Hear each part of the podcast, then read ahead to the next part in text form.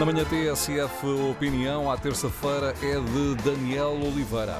Não foi por acaso que Macron, Scholz e Draghi puseram as suas reservas à candidatura da Ucrânia à União Europeia no bolso quando estiveram em Kiev.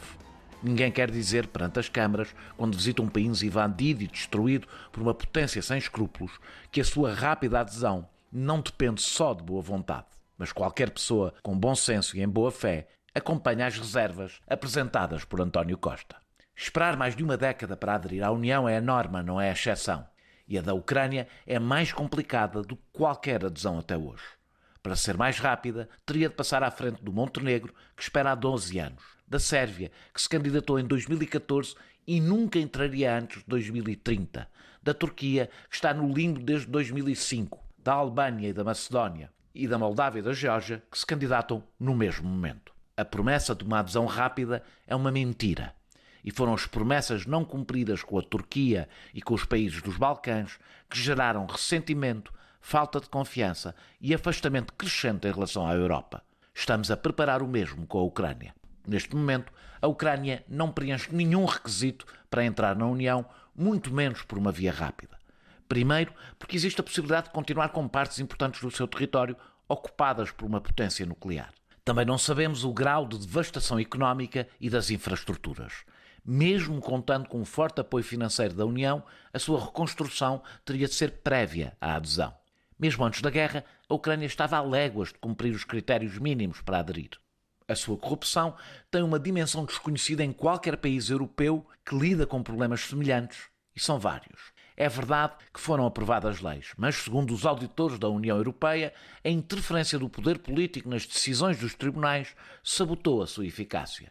A economia do país baseia-se numa rede de oligarcas com mais semelhanças com o que se passa na Rússia do que na Europa.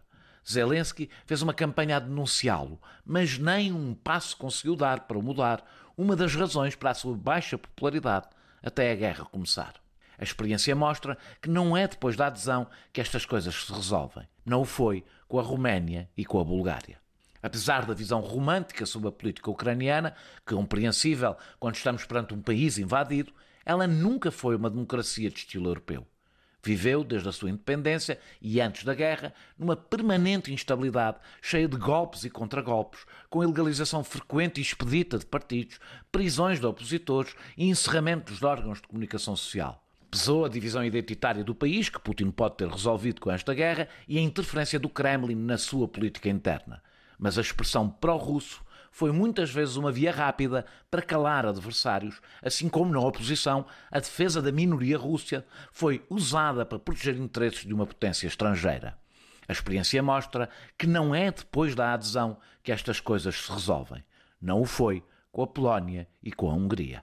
Imaginem o estado em que estará a política ucraniana depois da guerra, com quase todo o país armado e a extrema-direita galvanizada pela importância que teve na resistência com o peso demográfico da Ucrânia, esta brutal fragilidade seria transferida para as instituições europeias que têm sido incapazes de resolver situações muito menos complicadas como a da Hungria.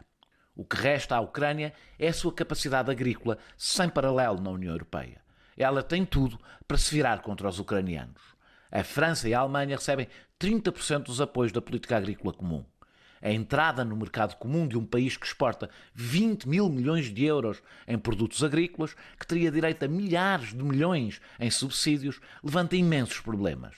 Mesmo que o eixo franco-alemão fosse subitamente tomado por uma generosidade que nunca o assaltou, demoraria anos a renegociar toda a estrutura da PAC, um dos temas mais sensíveis na União, com revoltas certas em França e na Alemanha. António Costa disse o que quase todos pensam e é falso que esteja isolado. E nem sequer o disse por causa dos brutais impactos que esta adesão teria para países do Sul, especialmente para Portugal. Disse-o porque a adesão da Ucrânia, com gigantescos problemas que terá de resolver e com mais de 40 milhões de cidadãos, tem um tal potencial disruptivo que poderia levar à implosão de um projeto europeu que, desde que criou o euro, não consegue tratar de si mesmo.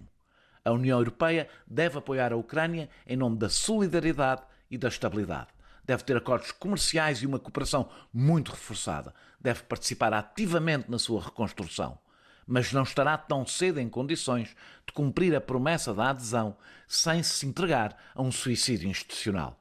nada estou a dizer que não seja evidente em Berlim, em Paris ou em Roma. Este é, no entanto, o tempo da hipocrisia. Ela é tanta que assistimos à proeza de ver António Costa a ser atacado por excesso de sinceridade. Não é muito habitual. À terça-feira, opinião de Daniel Oliveira. Amanhã é Inês Cardoso.